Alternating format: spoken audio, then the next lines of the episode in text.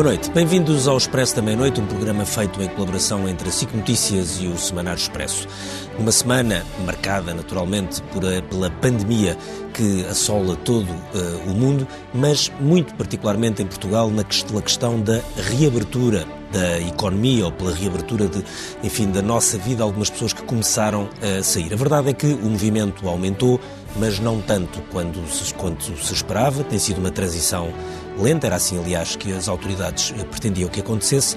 Os números não são tão felizes, têm mostrado alguma subida, embora já aprendemos também ao longo destas semanas que não devemos ligar muito a números de dois ou três dias, devemos esperar por séries ligeiramente mais longas e, sobretudo, olhar para o número dos internamentos e pelos internamentos em cuidados intensivos, porque é aí que se tudo decide no que respeita à capacidade hospitalar e ao termos ou não de que recuar ou avançar com esta abertura que é absolutamente inevitável. Neste programa vamos tentar olhar para a frente, olhar para os caminhos da ciência, os vários caminhos que podem existir, a tão falada vacina. Aliás, nunca na história da humanidade houve tantos cientistas em simultâneo, tantos projetos. Uh, alguns a trabalharem em conjunto e até com uniões que nunca se viram entre algumas farmacêuticas, todo o tipo de projetos para a procura de uma vacina. Ao mesmo tempo, há outros caminhos, o caminho, nomeadamente, da procura de anticorpos. Houve esta semana notícias, quer de Israel, quer de, da Holanda. Nós somos todos os dias confrontados com notícias que parecem trazer alguma esperança. Depois ouvimos outros cientistas dizerem bem calma, estas coisas demoram muito. E também ao nível dos fármacos, nomeadamente dos antivíricos, que podem, alguns já estão a ser testados com aparente sucesso, outras vezes sem grande sucesso. É isso que vamos tentar ver ao longo deste, deste expresso da meia-noite e também olhar para o que é que podermos ir fazendo como sociedade nestes meses em que, no limite, precisamos de infectar 6 ou 7 milhões de portugueses enquanto não houver uma solução, porque tem que haver a tal imunidade de grupo. Mais tarde ou mais cedo é aí que vamos ter que chegar. Para este programa convidei a Vera Lúcia Regoso, é jornalista do Expresso, ela tem, é especializada em temas de saúde e tem acompanhado este caso do coronavírus desde o uh, princípio. O Pedro Simas também está aqui em estúdio, é virologista, é investigador do IMM, Instituto de Medicina Molecular da Universidade de uh, Lisboa. E depois, a partir de, de fora do estúdio, uh, tenho o Kamal Mancinho, o professor Kamal Mancinho, é infecciologista do Hospital Egas Muniz lida há muitos, muitos anos uh, com, uh, com estes temas uh, e tem abordado todos os casos que tem todos estes casos ao longo das últimas décadas. E também Henrique Veiga Fernandes é imunologista, é diretor da Champalimau Research e tem também acompanhado todos estes avanços ou estas esperanças médicas. eu começo aqui pelo estúdio pelo Pedro Simas.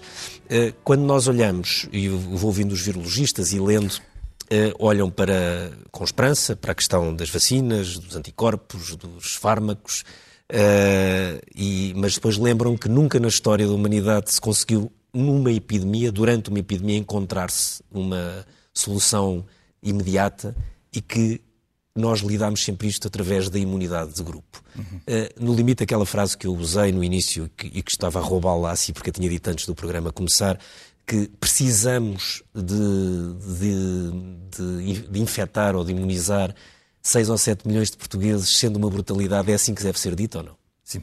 Ah, muito boa noite. Sim, ah, aqui com, uma, com, com um pequeno pormenor, que é assim, a imunidade de grupo é sempre precisa. Aliás, uma pandemia só existe porque há uma grande percentagem da população mundial que não está imune. Portanto, não conhece o vírus. E, portanto, temos que chegar a uma, uma imunidade de grupo que, à volta dos, pensa-se 60% a 70%, se for menos, ainda bem. Agora, como é que se atinge essa imunidade de grupo? Há duas formas essenciais.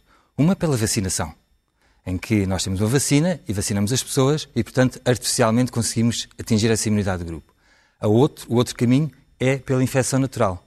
E, portanto, não há mais nenhum caminho para atingir essa imunidade, ou infecção natural ou vacina. A vacina, como o Ricardo Costa disse, uh, poderá vir a acontecer. Uh, não, se, não, é expectável que aconteça uh, ainda este ano, e já seria fantástico se acontecesse no início do próximo ano, uh, e se acontecesse no início do próximo ano e que fosse protetora, que de facto funcionasse, e portanto temos aqui um longo caminho a correr até ao aparecimento ou não de uma vacina no início do próximo ano, em que temos que olhar então para a solução, para a outra solução. E a outra solução é a infecção natural.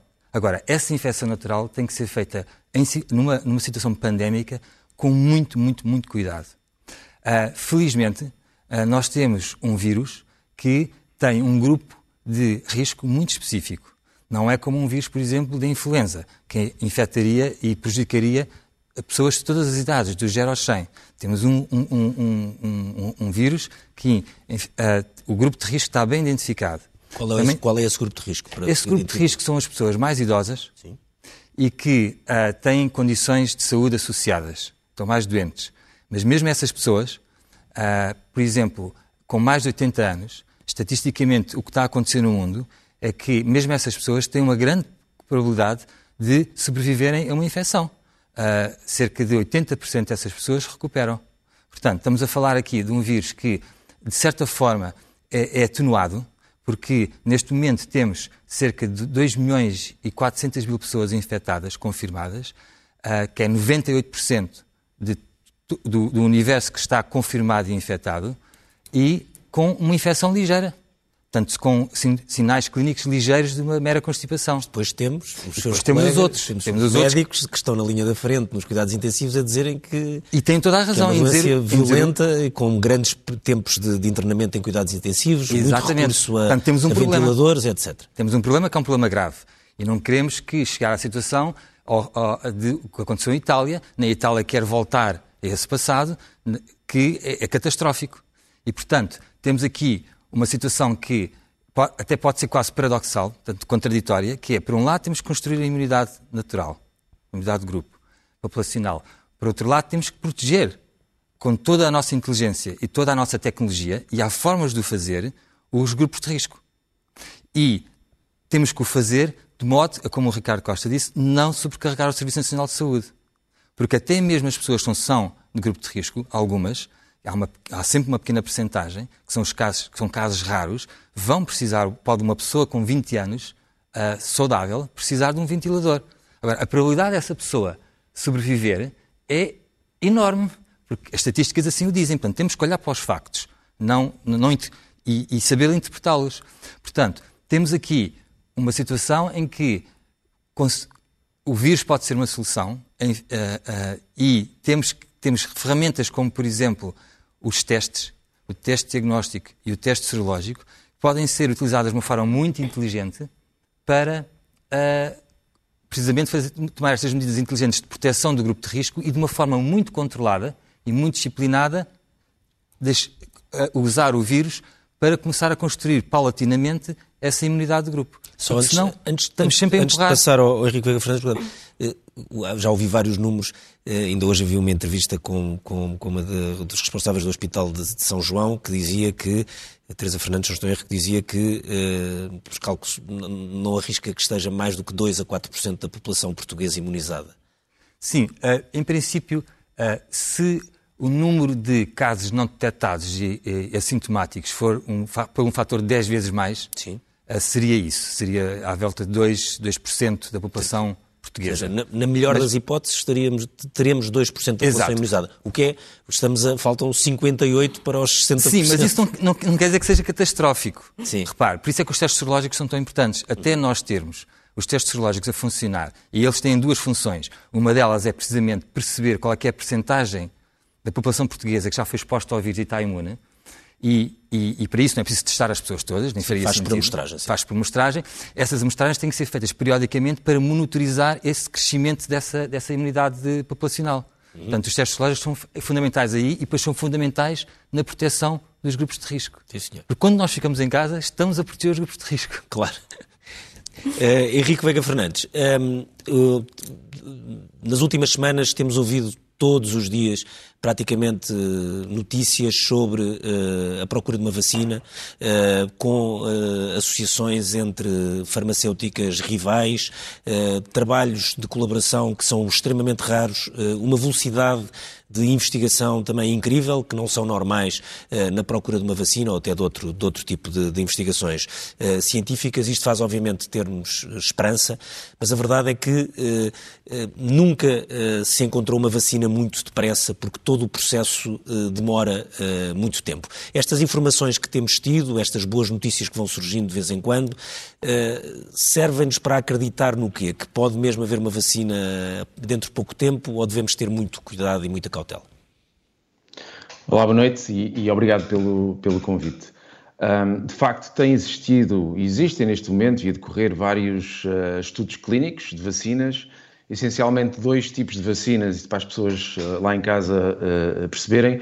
Vacinas que estão a utilizar vírus que de alguma forma são atenuados com enorme segurança humana e que passam a ter a expressão ou são alterados para de alguma forma estarem mascarados do novo coronavírus e depois uma outra família, uma outra geração de vacinas que utilizam material genético, a informação genética do vírus e que estão a ser utilizadas também já em ensaios uh, clínicos. Obviamente há uma enorme esperança e, e, e uh, como disse bem o Ricardo, a evolução tem sido e a investigação extraordinariamente rápida, mas há aqui dois problemas essenciais que vamos ter com qualquer vacina. O primeiro aspecto é uh, conseguirmos de facto que a vacina seja o que nós chamamos imunogénica, ou seja, consiga não apenas estimular o sistema imunitário, mas de uma forma ainda mais importante que confiram aquilo que todos nós queremos, que é a imunidade, ou seja, que protejam quem é vacinado de uma infecção natural. Portanto, esse é o primeiro ponto. O segundo ponto, obviamente, e que é um enorme desafio, é como escalar a sua produção. Portanto, se tu, todos os, os fatores se conjugarem, efetivamente no final deste ano ou início do próximo ano, conseguirmos uma vacina que seja eficaz do ponto de vista de imunidade, de conferir a imunidade, é preciso escalar a produção industrial para conseguirmos ter unidades suficientes que cheguem às populações uh, que dela necessitam, em particular as populações de risco como o, Pedro Simas um, já referiu. Portanto, esse é um aspecto absolutamente crítico. Se me permite voltar um bocadinho atrás a uma questão que eu acho que é muito relevante, a questão da, da imunidade de grupo, que já foi revelada aqui e, e mencionada pelo, pelo, pelo Pedro. Um, de facto, as estimativas iniciais e baseadas em modelos epidemiológicos de, de, de, da evolução da, da, epidemia previam como imunidade de grupo uma, uma, uma, uma amostragem, uma porcentagem de cerca de 60% a 70% da população. Há outros modelos, existiram desde o início, uh, modelos prevendo que o grupo poderia ser atingida com percentagens bastante mais baixas. E há modelos recentes que vieram a, a, a, público, nomeadamente, e que estão neste momento em artigos uh, científicos a serem revistos uh, pelos pares, mas que sugerem que essa imunidade de grupo, muito provavelmente, tal como acontece com outras doenças infecciosas respiratórias, poderá ser atingido com frequências bastante mais baixas. Estamos a falar de 30%, alguns estudos ainda mais.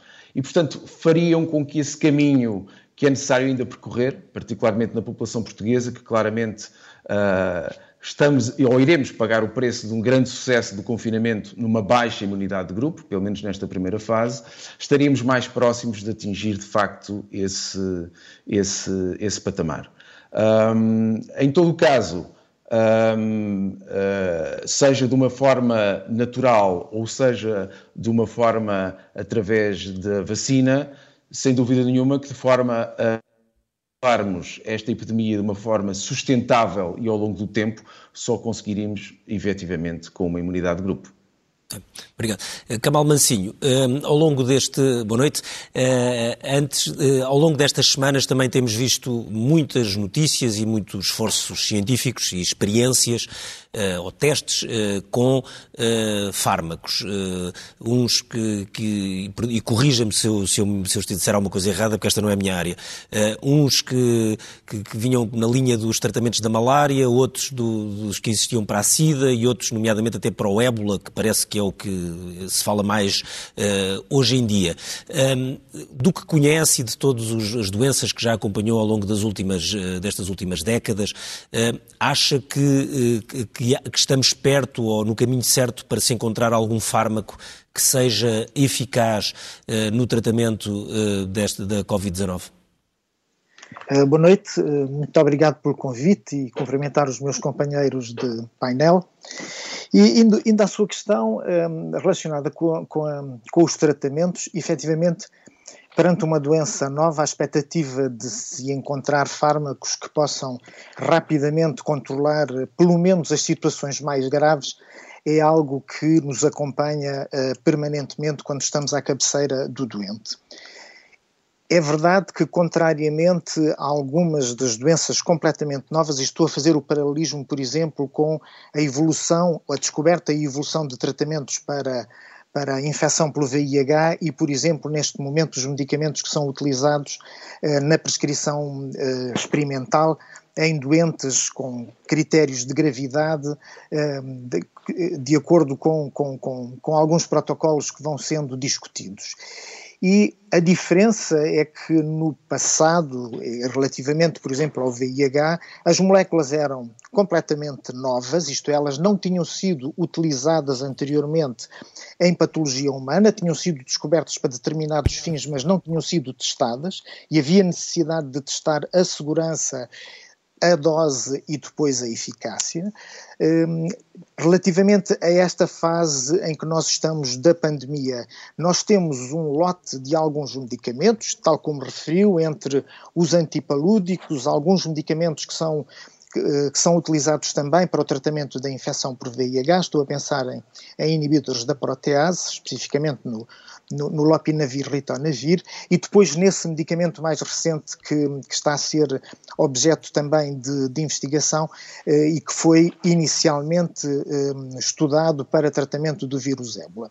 Relativamente aos primeiros, ao primeiro grupo de que eu estava a fazer referência, são medicamentos conhecidos, da qual nós temos uma, uma, uma, uma utilização eh, na, na, em humanos eh, para outras patologias, desde a artrite reumatoide reumatoide até ao tratamento da malária, estou a pensar dos, do fármaco antimalárico que é utilizado. Hum, de qualquer forma, a questão que se coloca é muito objetiva, isto é, a constatação que temos é uma constatação a partir de estudos efetuados in vitro, e em sistemas ou em, em modelos eh, celulares ou em sistemas celulares simples, quando passamos para sistemas biológicos complexos, como é o organismo humano ou o organismo dos mamíferos, eh, é preciso eh, garantir que se reproduz aquilo que se verificou uh, na in vitro. Isto é, alguns destes medicamentos revelaram que in vitro são capazes de inibir a multiplicação do vírus e, ao inibir a multiplicação do vírus, para o tratamento um, dos sintomas e das queixas de maior gravidade de alguns doentes. O, o que é muito sensível é que nós precisamos, para responder a esta questão, precisamos objetivamente de ter ensaios clínicos com perguntas muito claras, muito bem formuladas e ensaios bem concebidos, com braços de controlo, para que possamos objetivamente demonstrar que o efeito que estamos a verificar está relacionado com o medicamento e não é um acaso eh, eh que, que, que, pode ocorrer em, determinado, em determinados eh, tratamentos. É? E, portanto, o, o, que me parece importante nesta fase é terem atenção que não temos nenhum medicamento disponível aprovado, Alguns dos medicamentos que vão sendo utilizados, nomeadamente em Portugal, e, e nós próprios temos prescrito, eh, são fármacos que são utilizados em protocolos experimentais em que o doente é informado de que, está a ser, que se lhe vai administrar um fármaco do qual nós desconhecemos grande parte da sua, da sua efetividade, conhecemos alguma segurança por ter sido já prescrito em, outros, em outras situações médicas, mas a sua eficácia, neste caso concreto, carece de uma demonstração a partir de estudos controlados e ensaios aleatorizados para podermos responder à questão do, do medicamento. Muito obrigado. Uh, Vera, uh, o facto de isto ser uma doença com quatro meses, uh, eu tive a ler o artigo que tu escreves amanhã para o, para o Expresso, é uma das coisas que deixa toda a gente um pouco, enfim, a, a navegar em terreno, num terreno desconhecido, não só nós, que nunca, nunca tínhamos vivido isto e não tínhamos sequer nenhum um milésimo do grau de conhecimento eh, que os especialistas tinham, eh, mas deixa tudo um bocadinho, toda a gente numa zona um bocadinho de, de, de grande desconhecimento. É verdade, parece que passou muito tempo, mas de facto os médicos e os cientistas, os investigadores com quem eu tenho falado, recordam sempre, atenção Vera, passaram apenas quatro meses. É claro que esta pandemia tem uma especificidade diferente de todas as outras. Ela é a primeira, digamos assim, a primeira infecção em grande escala que é online. Portanto, ela é partilhada em tempo real pelos cientistas e provavelmente, uh, e todos aqui que estão a ouvir uh, podem confirmar isso, nunca houve tanta troca de informação. E Porque o caso há... do SARS ou do MERS foram Sim. mais localizados geograficamente. Não houve esta, esta propagação, não houve esta expansão, a própria troca de informação foi diferente, mas o facto de haver muita informação partilhada e a circular levanta naquilo que é a mente de um cientista, muitas questões. Uhum. Ou seja, em vez de serenar, acaba por, de alguma forma, uh, alarmar a comunidade científica. E aquilo que, que amanhã vem publicado no Expresso é um bocadinho eh, as inquietações de quem está neste momento a ter que decidir uh, como é que a vacina vai avançar, como é que vai ser o antivírico que, que pode ser utilizado, o que é que de facto podemos esperar dos, dos anticorpos uh, fabricados em laboratório, que são os monoclonais, porque depois há os anticorpos do soro de convalescência, que se fala muito, portanto, de anticorpos naturais. Ou seja, todas aquelas coisas uh, complicadíssimas para quem não é da área da, da, saúde ou, ou, da ciência, que nós ouvimos falar e que parece que é desta que vamos encontrar uh, qualquer coisa que trata a pandemia, depois, olhando com algum detalhe, percebe-se que há tanta coisa que pode correr mal. E é um bocadinho por aí que os cientistas estão neste momento a, a focar-se. À medida que vão sabendo mais coisas sobre a infecção, vão percebendo que é preciso saber ainda mais para conseguir chegar àquilo que é o conhecimento necessário. Aquilo que, como dizia o professor Camalta, é preciso fazer os ensaios eh, destes medicamentos que, são ser, que estão a ser utilizados, eh, é preciso, como diz o, o Dr. Simas, eh, perceber como é que é a imunidade, se de facto essa imunidade depois é duradoura e, e protege-se, não é apenas momentânea, porque é também algo que está a ser colocado neste momento Estamos em, cima, imunidade pela vacina, não é? Porque... Da vacina e da própria imunidade adquirida com a infecção. Ah, sim, nós não sabemos, claro, não temos histórico. Não Ou seja, não há histórico, não é? E, portanto, não, não há se histórico, sabe... mas já começamos a saber. Uh, uh, se uh, ela permanece. Se ela permanece. Se agora, na última semana, foi, foram feitos grandes avanços nesse sentido, que há uma grande correlação entre a infecção e a imunidade gerada, que é uma imunidade protetora, que era o que era esperado. Uh, porque havia dúvidas de que se as pessoas não podiam voltar a ter. Sim, há sempre dúvidas porque, é, como, como disse, há, estamos só há quatro meses é, é, que estamos perante esta situação. Mas agora também temos todo aquele conhecimento científico de há 30 e 40 anos de estudar estes vírus, estes coronavírus. E, portanto, infelizmente agora está-se a confirmar aquilo que era expectável, é que as pessoas são infectadas, resolvem a infecção e adquirem uma imunidade, mesmo que seja uma imunidade de, de, um ano ou dois adquirem essa imunidade. E, portanto, a, a solução, a vacina ou a solução a imunidade populacional por infecção natural é uma solução realista. Mas a, cada, cada semana avança-se, cada mês se avança mais. É Porque diz-se, eu tenho ouvido muito isso, que se, se este coronavírus for igual uh, aos parceiros, a imunidade durará provavelmente seis meses e, portanto, a cada seis meses poderemos ter que, por exemplo, repetir a vacina quando ela existir e se vier a ser de facto uma vacina protetora e não uh, agressora. Não, não porque o, o, vírus vai sempre ser endémico e estabelece um equilíbrio. Imagino que era seis meses e que a Vera, ao fim de seis meses, era confrontada com o vírus outra vez. É quase como se estivesse a ser vacinada naturalmente outra vez. Reage muito bem, reforça o seu sistema imunológico e, portanto, não é grave. Isso não quer dizer que o, a imunidade ser de seis meses, que a gente vai ter, que vai, vai haver na população sucessivas vagas de, da pandemia. Não, cria-se uma imunidade populacional que é dinâmica, é heterogénea, com todas as pessoas têm diferentes imunidades, de diferentes timings, e, portanto, não, isso, isso não é um problema. E, portanto, é preciso esclarecer isso. Sim, agora, de me perguntar esta questão. É, é, porque toda a gente fala na segunda vaga. É, é, a coisa mais normal do mundo, numa epidemia deste ano, num vírus deste ano, haver uma segunda vaga? Sim. Em, para qualquer microorganismo, se Sim. a primeira vaga uh, uh, só cria imunidade populacional em 2% da população, é óbvio que vai haver uma segunda vaga, ou uma terceira vaga, ou uma terceira vaga, ou uma quarta vaga.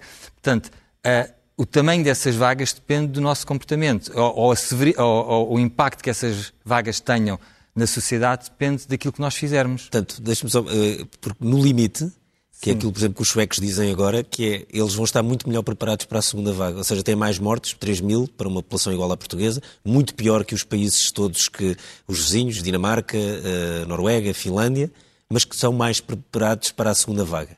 Sim. Uh, isso é, é, óbvio porque eles, em princípio, têm uma porcentagem maior, como estávamos a Sim. discutir. Se eles dizem que Estocolmo terão 25% da população Pronto. de Estocolmo, por exemplo, imunizada. E agora, por exemplo, aquilo que o Henrique Vega Fernandes estava a dizer, que eu subscrevo a 100% totalmente, é que uh, possivelmente até essa imunidade populacional a porcentagem é menor do que os tais 60%.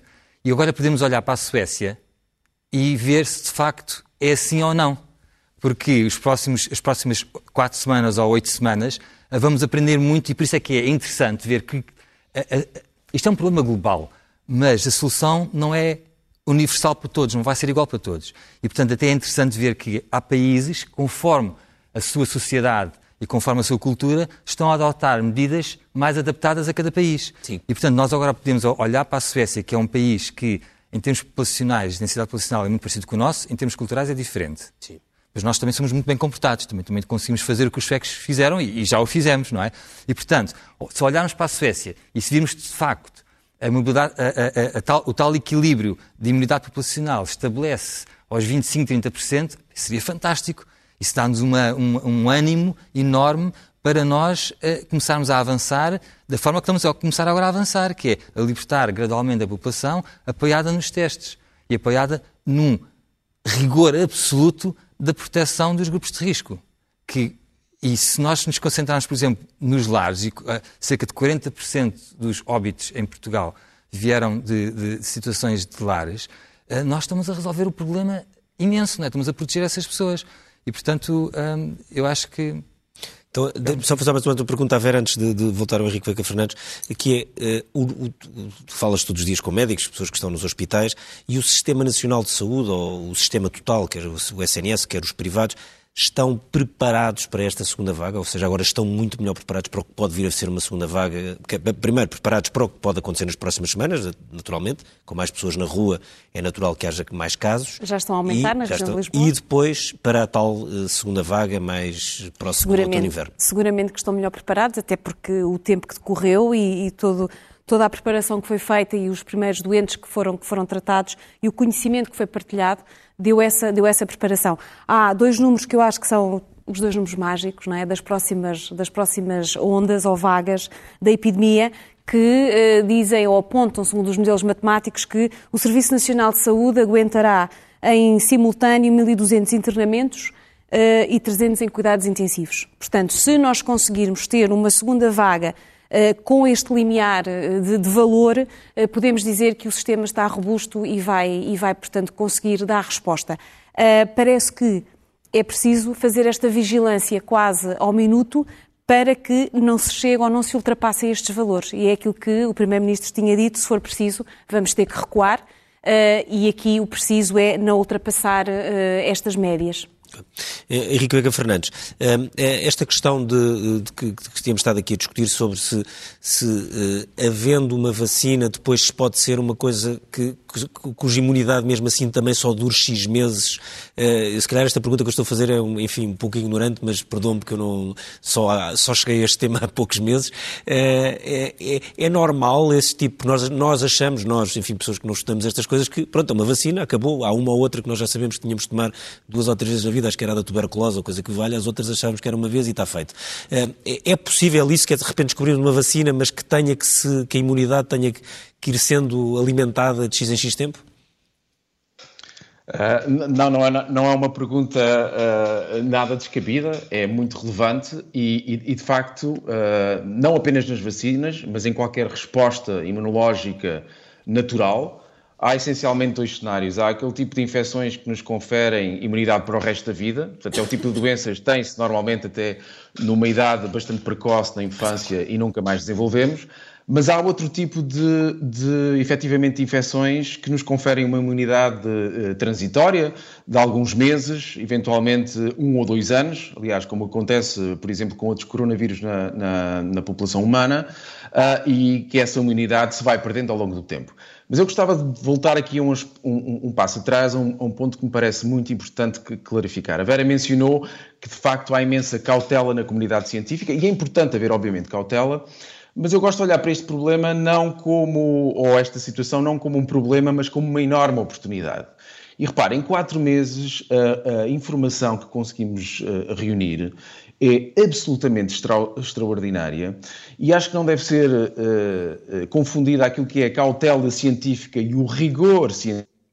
Essa aplicação de medidas e a aplicação do conhecimento científico que temos neste momento para definir medidas, nomeadamente agora nesta fase da retoma, que sejam uh, mais acertadas ou pelo menos mais de acordo com uh, números reais.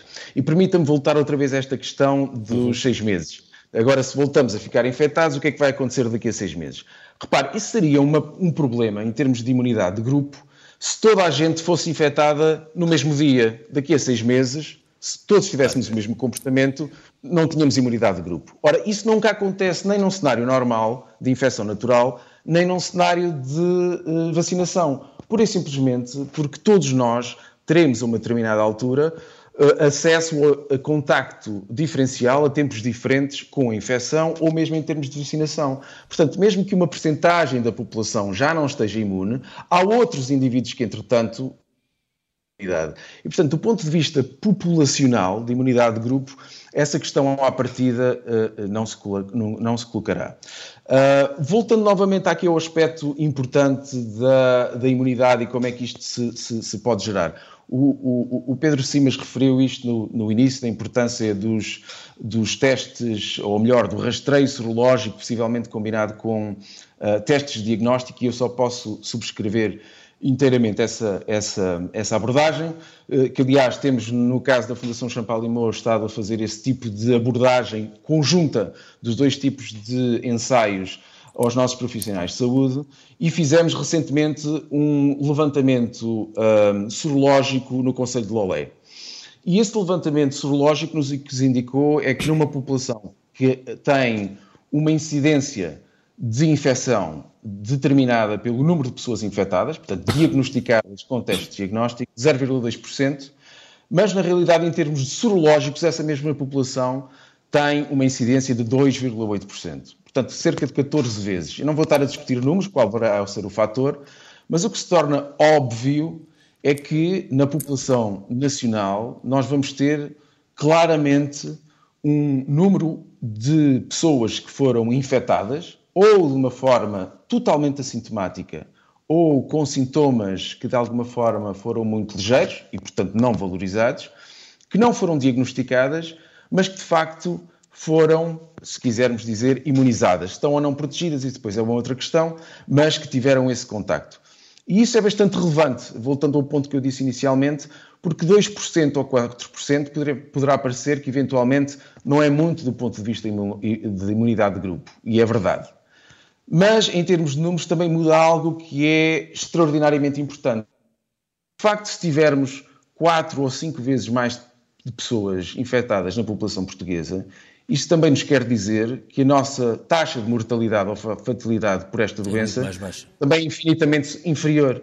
E isso é extraordinariamente importante. E não é, o que eu estou a dizer não é para desvalorizar a doença minimamente. É uma doença cavalgante, se falar com qualquer médico esteja nos cuidados intensivos, o irá relatar. De facto, tem um quadro clínico galopante. Os pacientes entram muito rapidamente em eh, falência de, vários órgãos. Portanto, é uma doença como há muito não víamos nos eh, cuidados intensivos, mas muito provavelmente, e isto não é uma realidade portuguesa, tem sido definida, identificada em vários países, e o que o nosso estudo inicial indica é um cenário muito semelhante, é que uma das consequências óbvias de termos mais infectados é que a Sim. taxa de mortalidade calculada em cerca de 3% ou 4% na população portuguesa será muitíssimo inferior. Sim, senhor, esse é um bom, um bom ponto. Uh, Kamal Mansinho, este ponto de, de, que se de facto houver muito mais pessoas que já tiveram infectadas, contacto com a doença, for de facto muito superior, como, como os, os estudos de amostra e amostragem que estão a ser feitos revelam em vários países, nomeadamente este que, que, que a Fundação Champalimau fez em Lolé, isso quer dizer que obviamente a taxa de mortalidade da doença é mais baixa. Perguntava-lhe assim, como, como infecciologista e que tem acompanhado e, e tratado uh, diretamente doentes uh, com as mais variadas uh, doenças, se de facto este vírus, afinal, pode ser um vírus, não quero usar, ou seja, se calhar vou usar a, a, expressão que a Maria Manuel Mota usou outro dia, este, este e foi muito mal compreendida por muita gente, que ela dizia este é um vírus bonzinho. Enfim, eu não sei se o senhor professor tem uma escala de, de gravidade dos vírus, onde se calhar o ébola está lá em cima, se calhar este vírus estaria cá mais, mais para baixo na sua escala de, enfim, de, de, de gravidade de, de, um vírus, ou se, ou não?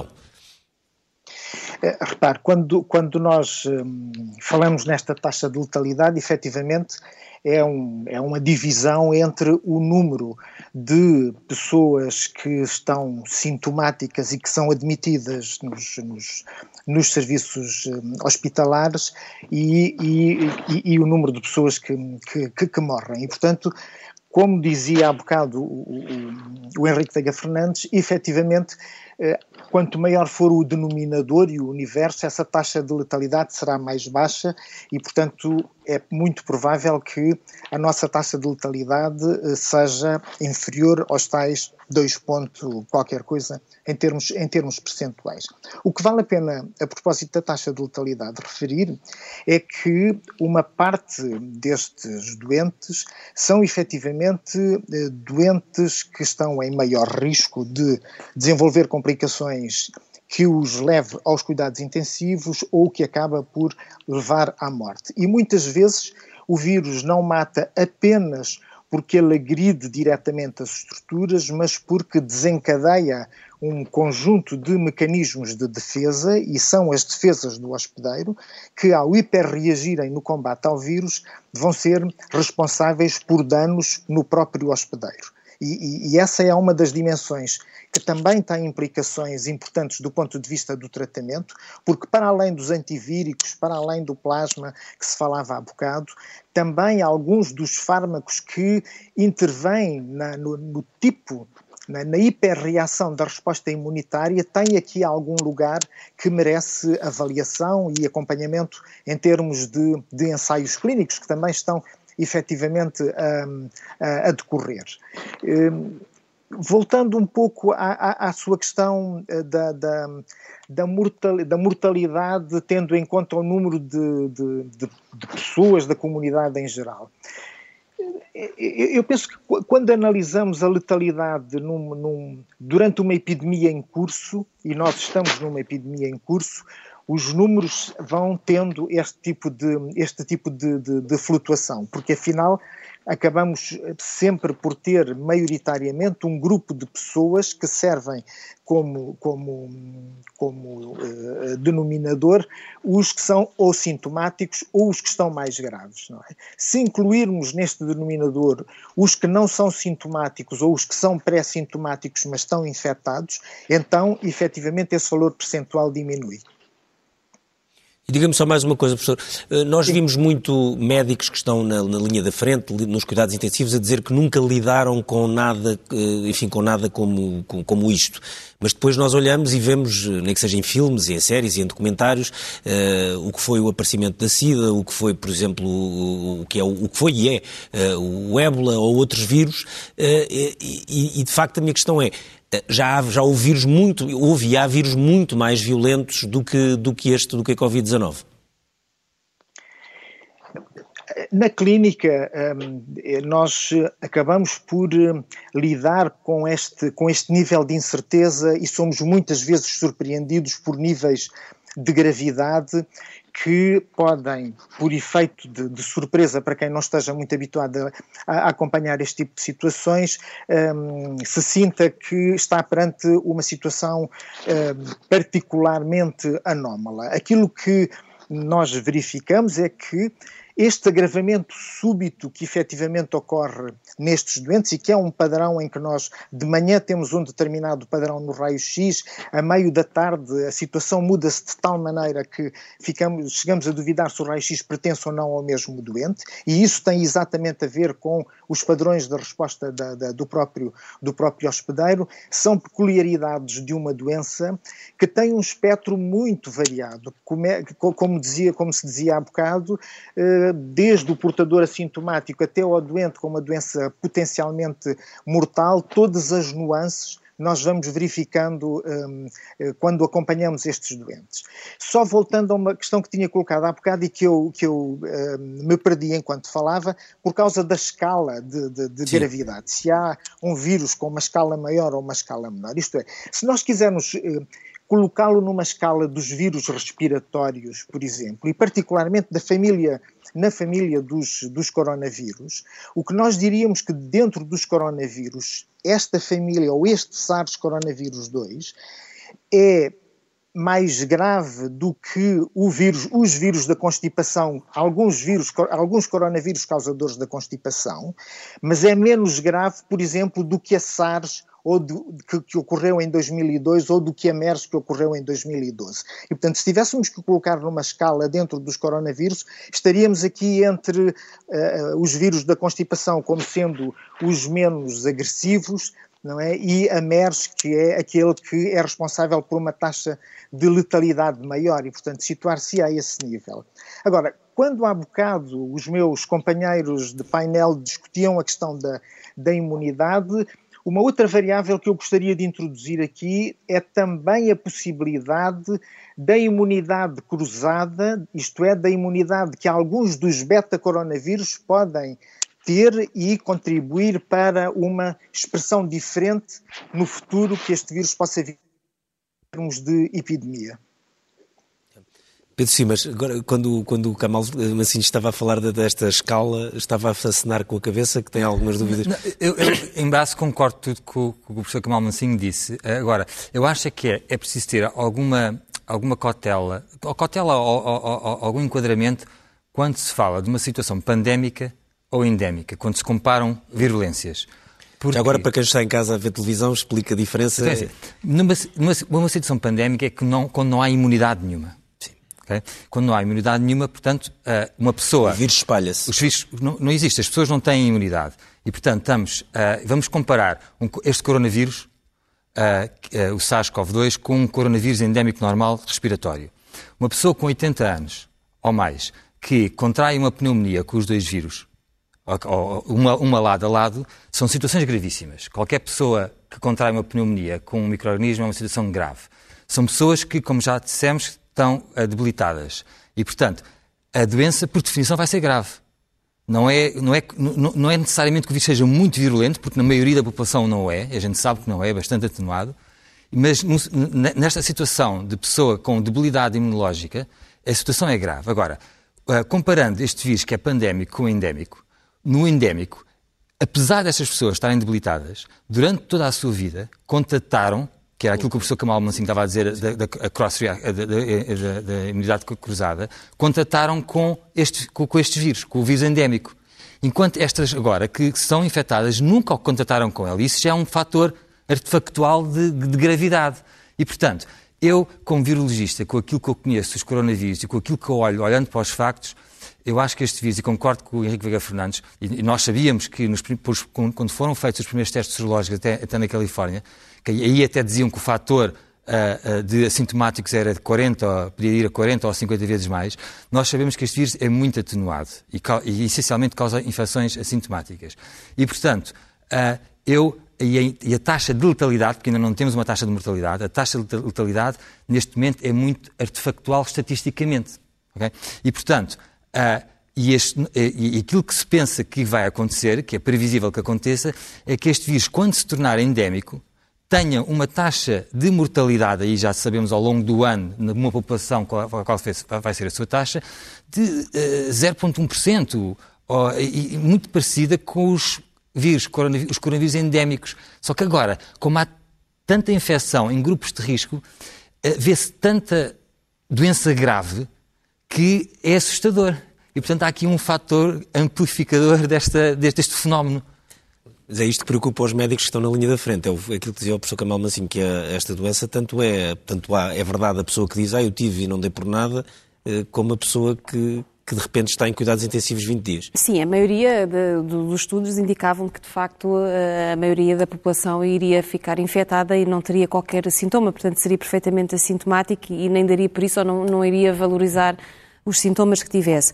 Aquilo que, que preocupa os médicos que, que, têm que tratar estes doentes, e como disse o professor Camal Mancinho, é este, este fator lotaria da reação imunológica. É, é, com isto que os médicos têm alguma dificuldade em lidar nas unidades, que é ter um doente que à partida devia reagir de uma determinada maneira, mas que não se sabe porquê, não, não se consegue ainda descobrir qual a razão, tem um organismo que não só ataca o vírus, como ataca o próprio. E, portanto, perante isto, muitas vezes a medicina é um pouco impotente para salvar a vida a estes doentes e acabam por morrer nos cuidados intensivos, haja ou não ventilador, aqui deixa de fazer grande diferença e, portanto, é este fator lotaria. Porque pode acontecer a uma pessoa jovem, pode acontecer a uma pessoa idosa, a um saudável, a um menos saudável. Aparentemente terá alguma explicação genética, e que, portanto, não se consegue, uh, digamos, prever quem é que tem ou não essa, essa suscetibilidade. O que é certo é que é uma variante com a qual as equipas são surpreendidas e que agrava muito o prognóstico e isso de facto preocupa muito quem está a tratar estes doentes, porque como dizia o professor, de manhã é um cenário, à tarde já é outro. Quando é que tu achas que vamos começar a fazer testes sorológicos mais, temos os testes diagnósticos, temos os testes sorológicos, quando é que vão, quando é que, quando é que vamos começar a fazer mais, quando é que está previsto isso? Pela informação que nos tem chegado, portanto está de, de alguma forma a ser montada uma rede Uh, nesse sentido com o Instituto Ricardo Jorge. Será, portanto, para uma amostra, de alguma forma, uh, para se perceber como é que o vírus tem circulado entre, entre a população portuguesa. E, portanto, é uma coisa que está por dia. Já começou com alguns protocolos, nomeadamente com a, a Fundação uh, Champalimont, e, portanto, há depois outras iniciativas. O IMM também está uh, empenhado na, na produção do, dos testes não é, em larga escala para que isto possa avançar a bom ritmo. E eu penso que é, que é uma questão de, de, semanas, provavelmente, não é, doutor? Talvez menos, menos que semanas. Menos que semanas. Uh, Henrique Veiga Fernandes, uh, esta questão dos testes serológicos discute-se muito cá e lá fora, qual é que é a altura certa para se fazer, porque se faz demasiado cedo quase não apanha nada, uh, se faz demasiado tarde, entretanto, se calhar já não se conseguiu, enfim, não se conseguiu controlar a doença de uma forma eficaz, ou sua evolução de uma forma eficaz. quando é que acha que, que, que se pode fazer um estudo enfim, nacional, com uma amostragem mais, mais sólida, que possa, da qual possamos tirar um resultado, enfim, um bocadinho mais, mais, mais factual. Se me permite só uma clarificação que eu acho que é importante sim, sim. para as pessoas compreenderem, porque tem havido uma enorme confusão entre aquilo que são os testes de diagnóstico e métodos sorológicos. Explica, que é uma informação então. totalmente diferente. Os testes de diagnóstico, toda a gente conhece, o que determinam é a presença do vírus num determinado momento e num indivíduo. Portanto, fazem, na realidade, um retrato do momento. É o presente. E têm validade naquele momento. Nada nos diz que uh, amanhã ou daqui a uma semana a pessoa não possa estar infectada. O rastreio sorológico dá-nos uma informação totalmente diferente. E porquê? É de simples compreensão. Qualquer pessoa que seja infectada desenvolve aquilo que nós chamamos uma resposta imunitária. Portanto, há células do nosso organismo, células do sistema imunitário, que reagem. Inicialmente, células uh, inatas, que reagem de uma forma não muito específica, ou aliás, apesar de ser específica, não é uh, uh, dirigida especificamente ao, ao, coronavírus. E depois há uma outra classe de, de, de células do sistema imunitário células de glóbulos brancos, entre as quais há células que produzem esses anticorpos, ao contrário do vírus, perduram durante bastante tempo após a infecção. Portanto, ao fazer um rastreio serológico, e uma vez o que nós estamos a fazer é a detectar a presença de anticorpos, nós conseguimos aferir o presente, mas ter também uma imagem do que é que aconteceu no passado. Trás, claro. Portanto, de alguma forma, o que nós estamos a ver é uma pegada da infecção no nosso organismo. Portanto, a informação que é utilizado ou que é possível extrair dos rastreios sorológicos é totalmente diferente. Portanto, voltando ao seu ponto, se é muito cedo ou muito tarde, não há uma resposta simples porque depende qual é o objetivo. Se o objetivo é fazer uma monitorização constante, por exemplo, de profissionais que na sua atividade têm uma grande exposição ao vírus e, portanto, é importante fazer essa monitorização ao longo do tempo, então não há necessariamente o momento certo. Essa necessidade era para ontem, para ontem ontem. Nós na Fundação Champalimau há sensivelmente um mês que fazemos rastreio sorológico de todos os nossos profissionais de saúde. Do ponto de vista epidemiológico, ou seja, da informação que pode ser extraída em termos de números mais reais das pessoas infectadas, nessa altura o que poderá fazer sentido é fazer um levantamento a nível populacional numa fase da epidemia em que nos permita aferir com um maior grau de certeza qual foi a real dimensão da epidemia na população portuguesa. E como a Vera referiu e bem, o INSA está neste momento uh, a delinear um estudo uh, que irá ser randomizado na população portuguesa, justamente para definir qual foi o impacto desta infecção durante este primeiro uh, período. um ponto que também me parece importante, houve no início da pandemia não foi um problema português, foi um problema global de logística. Portanto, rapidamente a logística do transporte e a distribuição ficou totalmente colapsada. As pessoas certeza falar dos problemas do uh, material de proteção individual, as máscaras, as viseiras, nada, nada, nada chegava uh, uh, ao país. A mesma coisa se passou com os ditos testes de diagnóstico, houve enormes problemas que entretanto foram resolvidos. Felizmente, eu antecipo que não irá haver à partida um enorme problema com outro tipo de testes, e simplesmente por um aspecto muito importante, é que tivemos tempo e estes dois meses deram-nos tempo para todo o sistema uh, de produção em, em, massa e em escala deste tipo de reagentes um, eh, ter sido uh, criado, desenvolvido e assegurado. São boas notícias. Estamos mesmo a chegar ao fim do programa, Pedro Simas.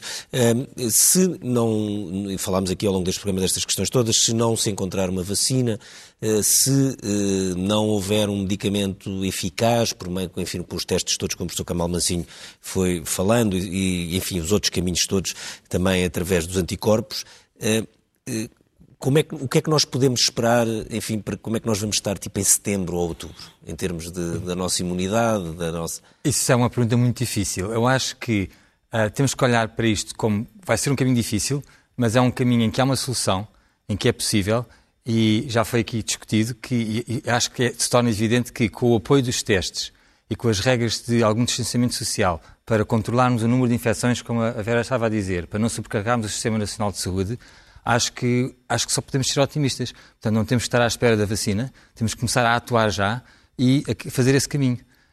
E o atuar é ir abrindo a economia, ir abrindo a economia, testes, com muito controlando cuidado. as distâncias, mantendo as regras. Exato, informando as pessoas. Uh, é muito importante porque o, uh, uh, as pessoas têm medo quando não, não, não, conhecem, quando desconhecem, e portanto, e portanto é preciso informar as pessoas e não ter medo de informar as pessoas e, e fazer esse caminho. Isso aconteceu em todas as epidemias da história. Exato. Agora está tudo Exato. a ler livros. Mas temos as, as ferramentas científicas, isso é que é importante, e temos o conhecimento científico para o fazer. Sim, senhor. Agradeço a todos. Uh, tenho que ir então às primeiras páginas do Expresso de uh, amanhã. Uh, capa da revista, começo pela capa da revista, com uma das grandes histórias da política internacional recente. Sérgio Moro, agora de olhos postos na presidência, o super-juiz da Lava Jato, que se tornou super-ministro de Bolsonaro, deixou o governo do Brasil e agora sonha entrar no Palácio do Planalto pela Porta Grande. É uma grande volta, um grande volte-face na política, na sempre surpreendente política brasileira, um dos principais temas da revista do Expresso, em que também, já agora chama a atenção para um artigo do uh, escritor turco Orhan Pamuk sobre a peste na literatura. Ele que, curiosamente, estava a escrever e está um romance sobre uma epidemia em Istambul e que agora é consultado por todos, porque de repente tinha lido todos os romances históricos sobre uh, uh, epidemias e há muitos. depois, na capa da economia, Portugal é dos menos que gastam no combate à crise. O estímulo orçamental português em 2020 é o sexto mais baixo da zona euro e fica aquém da média. Um pouco mais abaixo, uma fotografia de um avião da TAP, porque ajudas de Estado ameaçam a concorrência, é um dos grandes problemas que existe. Eh, todos os países, ou quase todos, ou muitos, pelo menos na Europa, estão a ajudar as suas companhias aéreas e isso vai levantar, obviamente, questões muito complexas de concorrência num setor onde normalmente estão proibidas as ajudas de Estado, ou pelo menos estão altamente limitadas. Depois, para terminar então a primeira página do eh, Expresso, com um dos temas que mais preocupa os portugueses, enfim, a notícia não é propriamente muito simpática e eu vou passar a ler a culpa não é minha, cercas, drones e militares vão controlar a lotação uh, das praias, isto parece assim uma coisa meia bélica. Marinha prepara plano de reforço que inclui os fuzileiros, uh, guia para perceber o funcionamento das praias norte a sul. As regras só vão ficar estabelecidas na próxima semana, numa reunião que já está marcada para a Agência Portuguesa de Ambiente, mas o Expresso antecipa boa parte das medidas. Enfim, para um verão que será seguramente um verão diferente para todos os portugueses. Ao lado, em cima, o SNS não aguenta pico acima do registado em abril, aquilo que a Vera Lúcia Rigoso já aqui disse, eh, o máximo que o sistema aguenta, ou pelo menos é assim, é aí que, se, que, para ser mais correto, que se acendem os sinais vermelhos, ou que se voltarão a acender os, os sinais vermelhos, esperemos não chegar lá, quando houver 1.200 pessoas internadas ou 300 doentes em cuidados intensivos, é o limite que não deve ser eh, superado. Termina aqui o Expresso eh, da meia-noite. Nós regressamos dentro de uma semana.